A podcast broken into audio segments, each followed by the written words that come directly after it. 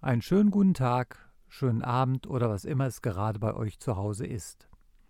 Hier ist das Radiofahrerlager, der Podcast, bei dem sich alles rund um Stollenreifen dreht. Hier, das ist das Fahrerlager bei der deutschen Enduromeisterschaft in Dahlen. Und hier spricht Robert Peiran, euer Moderator. Und wie immer habe ich wieder einen Gast dabei und da soll er sich mal selber vorstellen. Hallo, liebe Zuhörer, ich bin's, der Felix Melnikow, bin 16 Jahre alt und bin jetzt in meiner dritten Saison hier bei der Deutschen Enduro-Meisterschaft. Da gibt es gleich mehrere Sachen zu sagen. Du bist noch sehr jung. Wie bist du überhaupt zum Enduro gekommen? Über das Jugendenduro?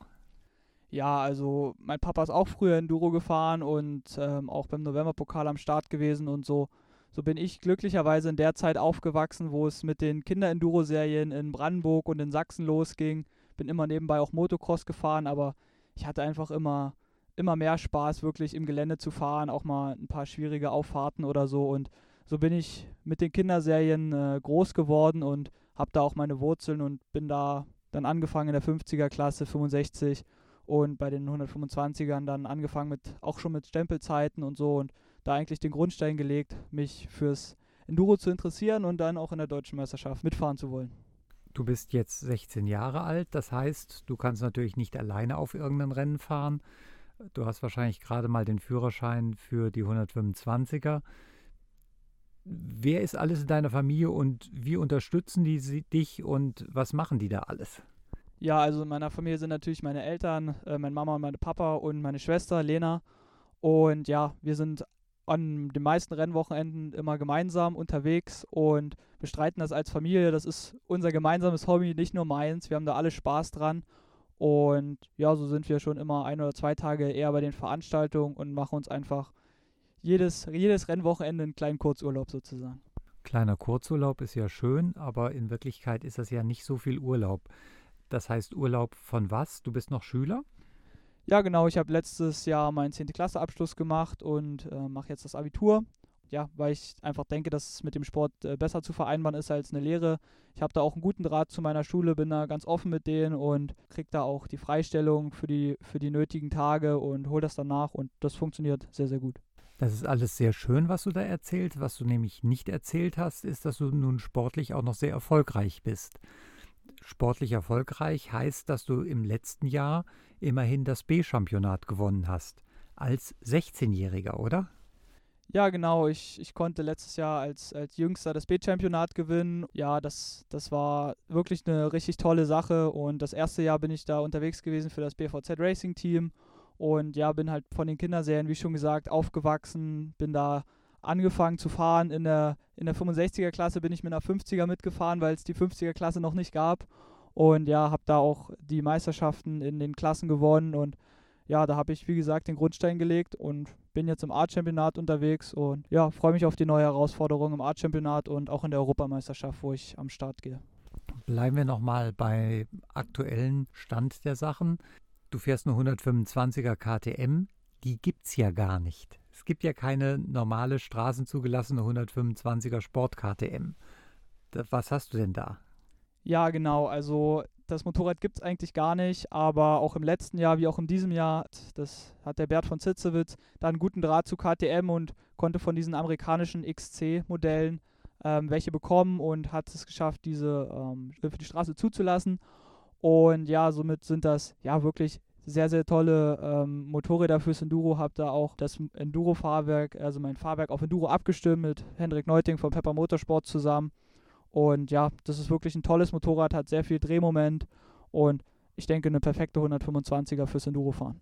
Das klingt alles dermaßen professionell, wie du das hier alles erzählst und machst. Und ich überlege gerade, wie es mir ging, als ich 16 war. Da hatte ich noch nicht so viel Ahnung von der ganzen Geschichte. Ich durfte gerade mal ein bisschen äh, illegal im Wald mit der 125er von meinem Vater fahren, weil damals gab es das alles noch nicht, dass man da regulär fahren kann. Deshalb finde ich das schon mal super gut, wie du hier dastehst und wie du alles machst. Allerdings hat die, der Aufstieg von der B-Lizenz, wo du ja nun sehr erfolgreich warst mit dem Titelgewinn, jetzt in die A-Lizenz nicht so glücklich begonnen, wobei das nicht unbedingt dein Verschulden war. Ja, also wir hatten im Voraus noch ein bisschen Probleme ähm, und mussten das Motorrad ja relativ kurzfristig vorbereiten.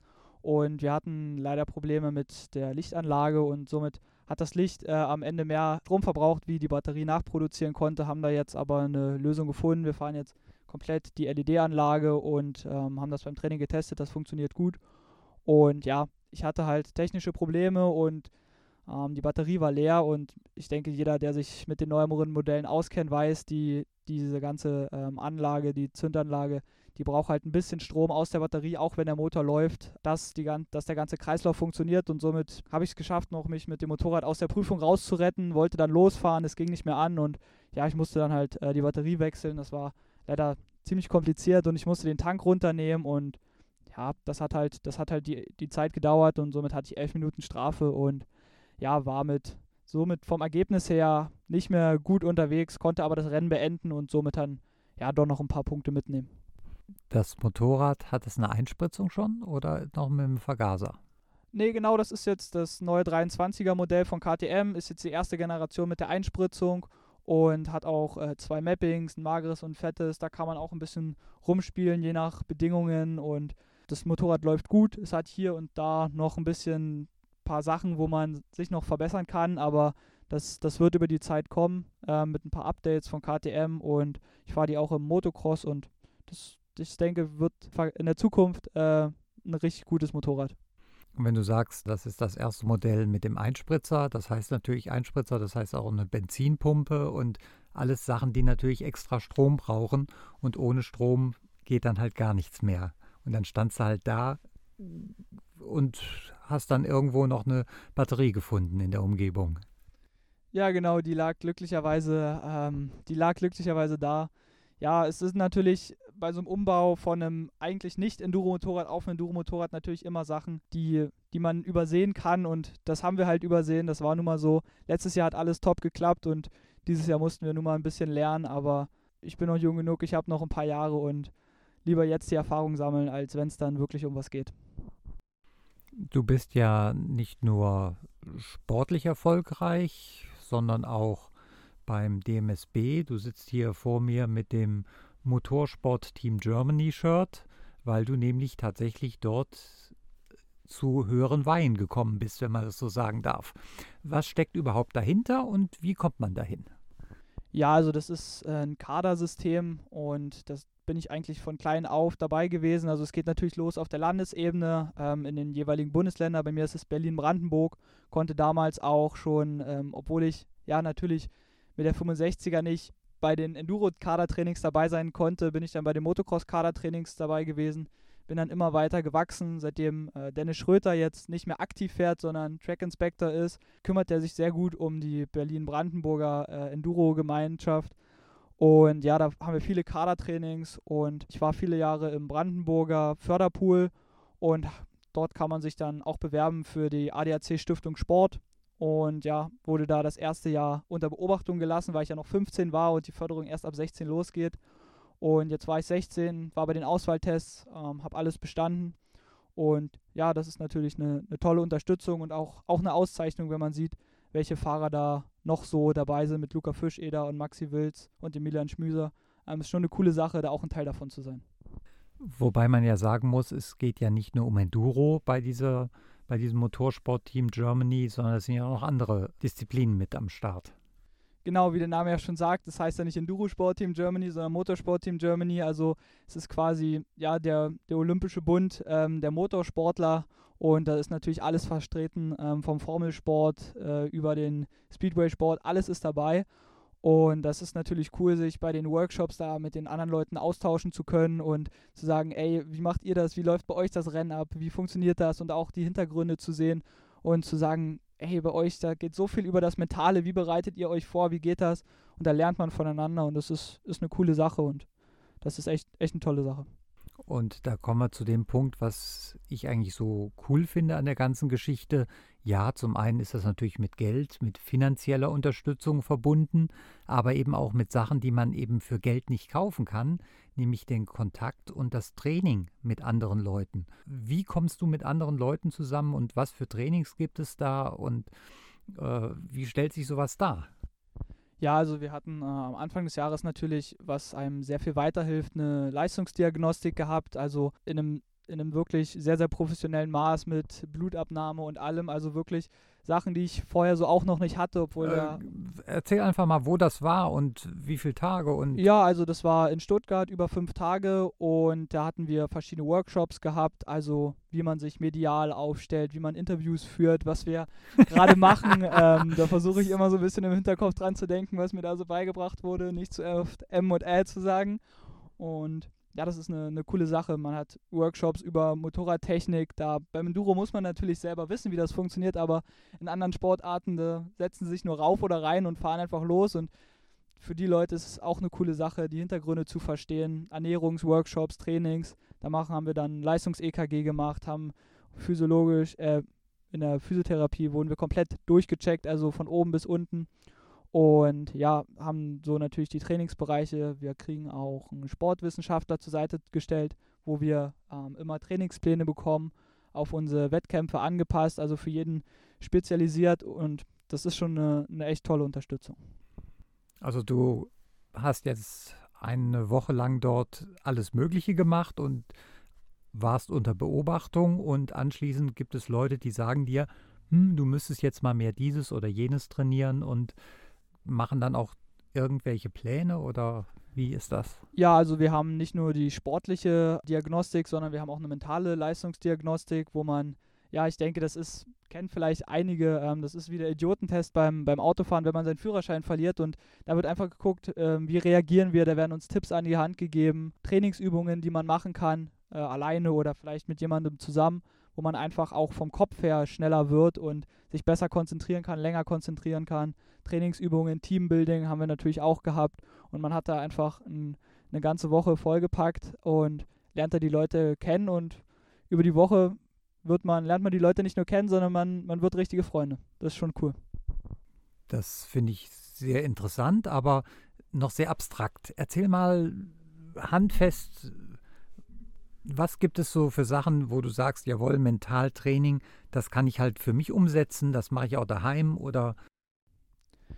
Ja, also beim Mentaltraining ist es halt immer wichtig, sich neue Herausforderungen zu setzen. Also mir, mir wird gesagt, wenn du etwas kannst, dann kannst du damit aufhören. Also solange man immer wieder herausgefordert ist zu jonglieren, soll man es üben. Aber sobald du jonglieren kannst und dabei alles Mögliche machen kannst, rumlaufen, auf einem Bein stehen, auf dem anderen Bein stehen, auf dem, auf dem Wackelbrett stehen und du kannst ohne Probleme jonglieren, dann hast du Jonglieren durchgespielt und kannst das nächste anfangen.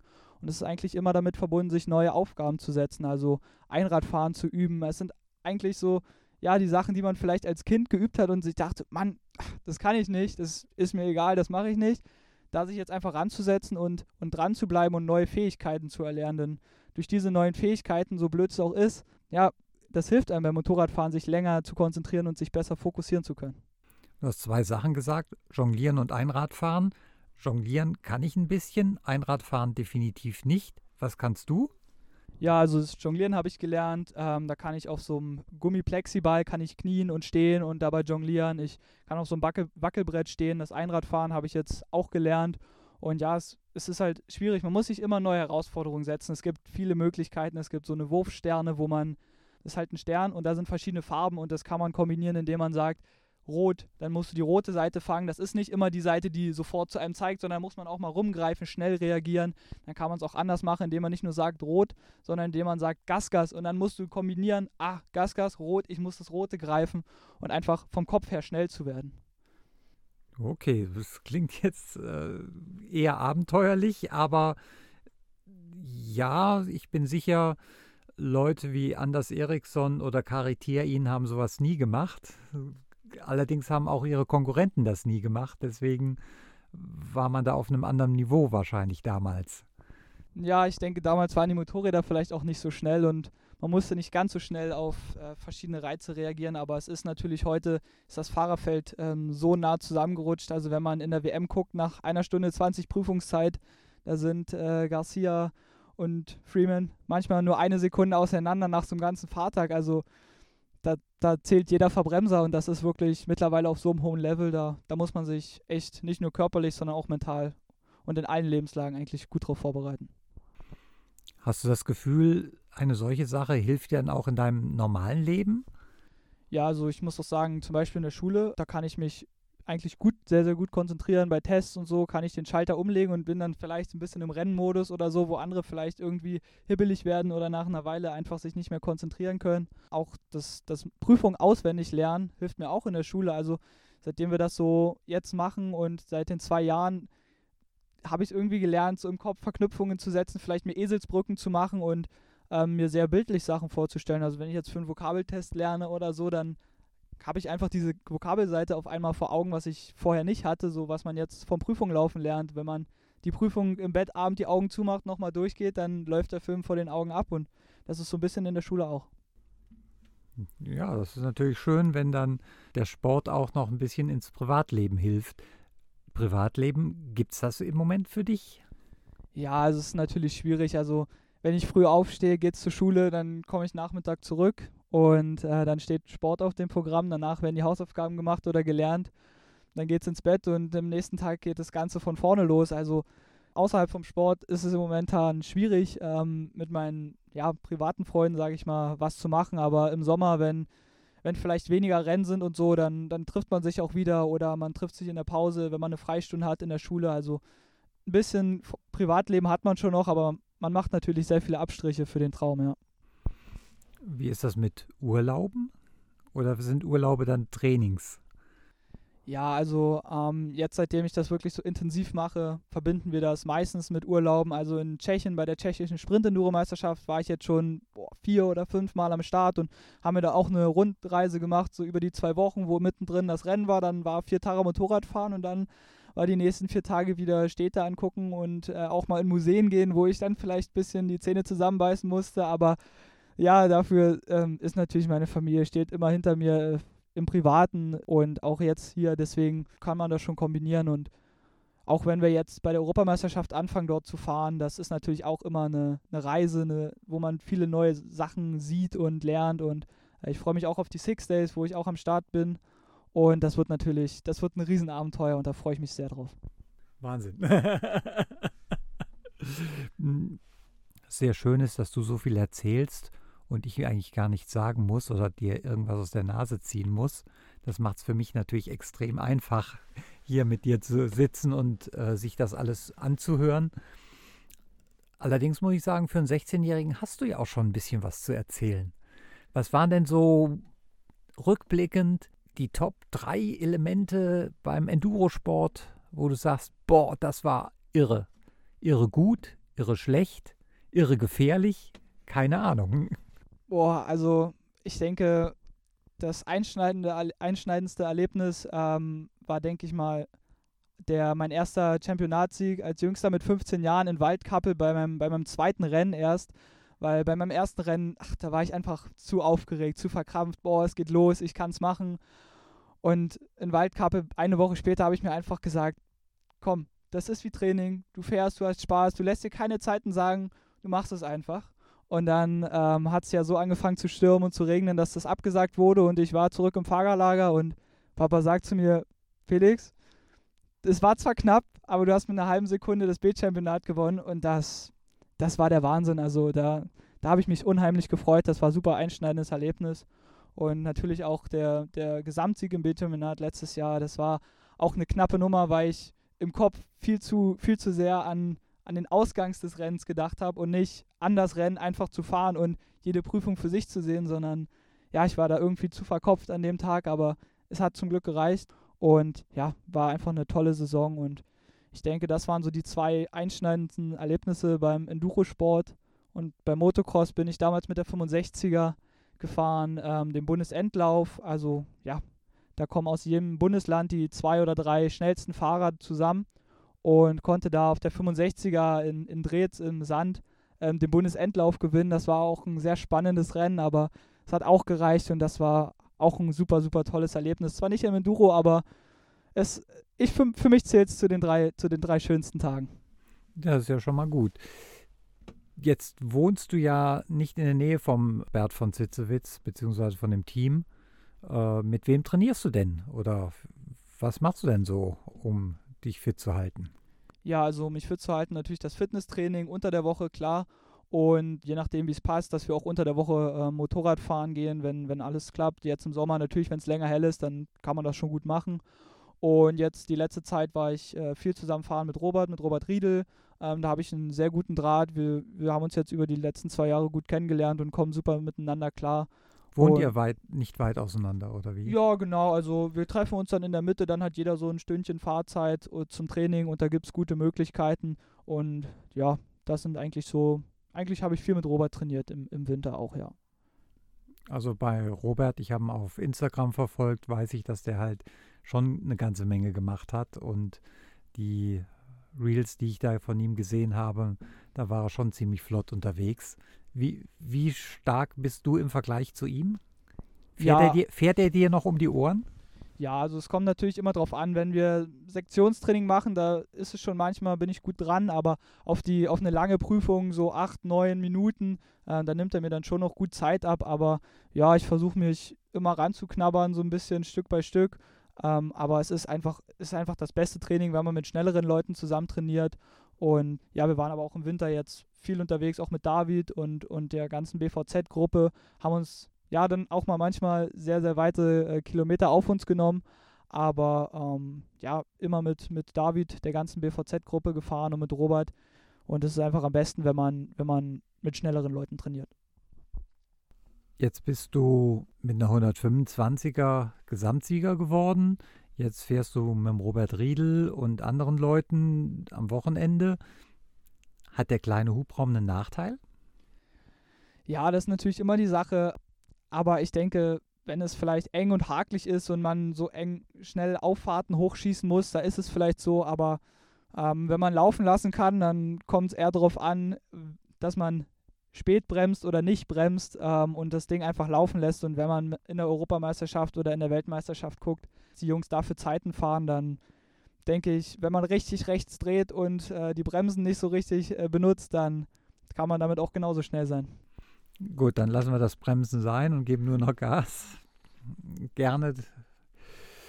Äh, ich mache es mit dem Fahrrad so, weil um keinen Schwung zu verlieren, lieber einen Freund verlieren als den Schwung, oder? Ist ja. das beim 125er genauso? Ja, lieber den Tod riskieren als den Schwung verlieren, hat Christoph Seifert mal zu mir gesagt. Und äh, ja, da denke ich immer dran. Es ist natürlich so, ja, wenn man laufen lässt, dann, dann wird die Sache viel einfacher. Mit einem Großmotorrad kann man vielleicht einfacher ausgleichen, ähm, wenn man wirklich irgendwo mal ein, Stück zu früh gebremst hat oder so. Aber ähm, es ist einfach das Beste, glaube ich, auf dem Kleinmotorrad erstmal zu lernen, wirklich den Schwung mitzunehmen und die Erfahrung zu sammeln und nicht zu früh äh, auf einen großen Hubraum umzusteigen. Jetzt hast du vorhin erzählt, in Waldkappel Gesamtsieg gefahren mit 15 Jahren. Ey, das geht doch gar nicht. Du bist doch gar, äh, da hast du doch gar keinen Führerschein gehabt, oder? Ja, also ich muss mich bedanken bei meinem Landkreis, der mir das ermöglicht hat, da schon den Führerschein machen zu können. Und ich habe dann eine Sondergenehmigung bekommen für die Rennen und konnte, ja, das war noch die äh, letzte Saison, wo Corona war und es hat erst nach der Sommerpause die Saison angefangen und somit war ich ab dem ersten Rennen sozusagen in Wertung, habe keinen Punkterückstand gehabt und konnte die meine erste Saison gleich als ganze Saison fahren. Das war natürlich top, da gleich die Erfahrungen zu sammeln und mitzufahren. Und ja, das hat echt toll geklappt mit meiner Fahrschule und mit meinem Landkreis, dass ich da innerhalb von kürzester Zeit meine Fahrstunden runterspulen konnte und die Prüfung machen konnte und das alles sehr reibungslos geklappt hat. Warst du in der Fahrschule mit normalen Erwachsenen oder wie sah das da aus? Ja, also in der, in der theoretischen äh, Fahrschule, da waren äh, bei uns im Osten sind viele Jugendliche natürlich interessiert am Moped-Führerschein oder am 125er Führerschein. Also da waren auch Gleichaltrige. Aber ja, meine Fahrschule habe ich zusammen gemacht mit dem, mit dem Fahrschullehrer einfach ähm, ganz normal, wie jeder andere auch der 125er gefahren und meine Prüfung abgelegt. Also da gab es keine Sonderregularien. Ich musste genauso meine Fahrstunden machen und meine Prüfung ablegen, wie jeder andere auch. Ich hoffe, du hast da nicht so viel Aufsehen erregt wie die Vanessa Danz. Die Vanessa hat mir erzählt, sie hat den Führerschein gemacht, nachdem sie schon lange Motocross fuhr. Und dann fuhr sie in den Kreisel rein und hat halt schön den Fuß rausgestellt. Und der Fahrlehrer hinter ihr hat den mittleren Anfall bekommen, hat sie sofort rausgeholt, hat gesagt, um Himmels Willen, was machst du da? Ja, wieso? Ich mache ich immer so in den Kurven. Äh, war das bei dir ähnlich? Äh, denn, ja, also denn, denn Motorradfahren konntest du ja.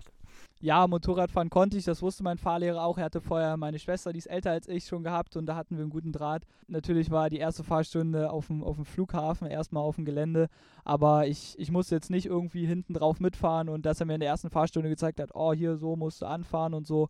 Das hat natürlich alles äh, geklappt und ja, im Straßenverkehr ist noch mal ein bisschen was anderes. Da muss man ein bisschen anders fahren und ein bisschen defensiver, aber ähm, das, hat, das hat alles ganz gut geklappt, ja. Ja, defensiver. Also nicht versuchen, die Leute vor dir zu überholen. Auf Teufel komm raus. Nicht wie bei der Motocross-WM. Ja, das ist natürlich, äh, da muss man die Ellenbogen nicht, wie man sonst gelernt hat, ausfahren, sondern eher einziehen. Ähm, aber ja, das hat alles gut geklappt. Das heißt, als nächstes steht dann irgendwann auch der Autoführerschein bei dir auf dem Plan. Ja, aber gut, wenn du jetzt gerade erst 16 geworden bist, hat das ja noch ein bisschen Zeit.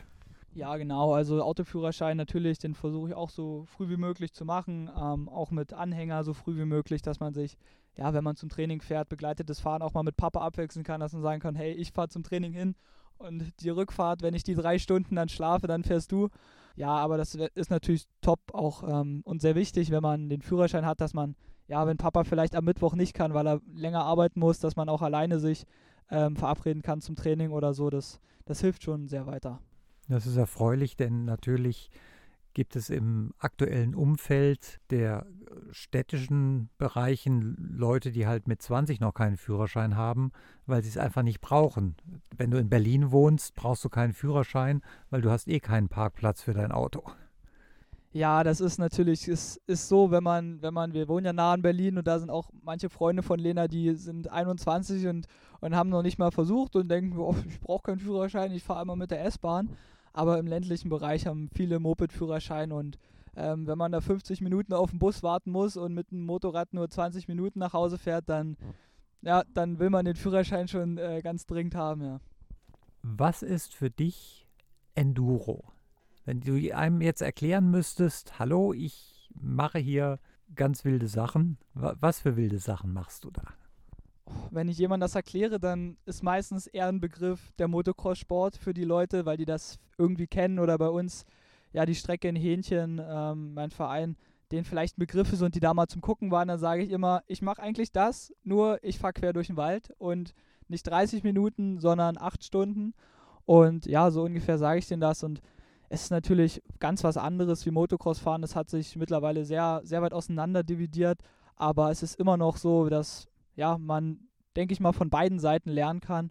Und Endurosport ist, ist für mich einfach, ja, ein, ein Gefühl von Freiheit, einfach lang zu fahren, wo man sonst nicht lang fahren dürfte. Und ja, ich denke, vielleicht auch bei den Europameisterschaften wird das noch deutlicher, wenn man irgendwo lang fährt und so einen tollen Ausblick hat, weil man über irgendwelche Bergkämme fährt oder tolle Sachen sieht, die man sonst nicht sieht. Und das ist einfach der Reiz für mich, da lang zu fahren, wo man sonst nicht fahren kann. Das hast du ja ein bisschen dann wahrscheinlich auch bei der Tschechei oder der Tschechischen Republik bei dem Sprint-Enduro erlebt, dass da Sachen sind, wo du halt noch nie gewesen bist. Ja, natürlich. Also in Tschechien, das ist schon eine anspruchsvolle, eine sehr anspruchsvolle Veranstaltung, wo wir dort immer waren. In Utyri gab es zwei Tests, Sprint Enduro und das System gefällt mir sehr, sehr gut mit keiner Etappe oder sehr, sehr kurzer Etappe. Man hat ähm, viele Runden zu fahren, viele Tests, einfach nur Test, Test, Test. Das ist es ist eigentlich wie Training fahren, nur, nur dass die Zeit halt mit Transponder gewertet wird und das macht mir einfach super Spaß und deswegen freue ich mich auch, dass jetzt in Neiden auch mal so eine Veranstaltung ist und ja, da freue ich mich sehr drauf, weil es ist eine tolle Sache, dass man Vormittag das A-Championat fährt, Nachmittag das B-Championat oder andersrum. Man kann bei den anderen zugucken, seinen, seinen Kumpels und Freunden äh, vielleicht Spuren zeigen oder die anfeuern. Das ist, ist eine coole Sache, glaube ich. Da freue ich mich sehr drauf. Das ist ja tatsächlich eins der großen Probleme des Enduro-Fahrers. Er kann nie sehen, wie die anderen fahren. Ja, natürlich. Beim Motocross stellt man sich bei der anderen Klasse an die Strecke und guckt sich das an. Oder wenn man das in der einen Runde nicht geschafft hat, naja, pf, egal, ich fahre ja hier 200 Runden am Tag so gefühlt, ähm, dann geht es an der nächsten besser. Aber im Enduro hat man halt nur drei oder vier Chancen, ähm, das gut umzusetzen. Und das ist auch eine Sache vom Enduro, was mir ja, was mir gut gefällt, was ich, was ich so cool finde, wenn man sich was vorstellt und das dann genauso umsetzen kann, das ist, das ist echt cool. Ein schöneres Schlusswort kann ich mir eigentlich nicht vorstellen. Mehr kann man den Endurosport nicht loben und mein Herz brennt halt auch für Enduro seit vielen Jahrzehnten von Anfang an und ich sehe das ganz genauso und dann drücken wir dir mal die Daumen für das, was morgen passiert und für den Rest der Saison, dass dann auch die Technik halten wird. Ja, vielen Dank für die Einladung, Robert. Ähm, und ich will nochmal die Chance nutzen, mich bei meiner Familie, bei meinen Sponsoren zu bedanken, ähm, dass sie mir das ermöglichen. Und ja, vielen Dank für die Podcast-Einladung. Und ja, dann hoffen wir mal, dass morgen ein toller Renntag wird. Auf alle Fälle. Ich danke dir, dass du hier warst. Und wir hören uns wieder bei Radio Fahrerlager.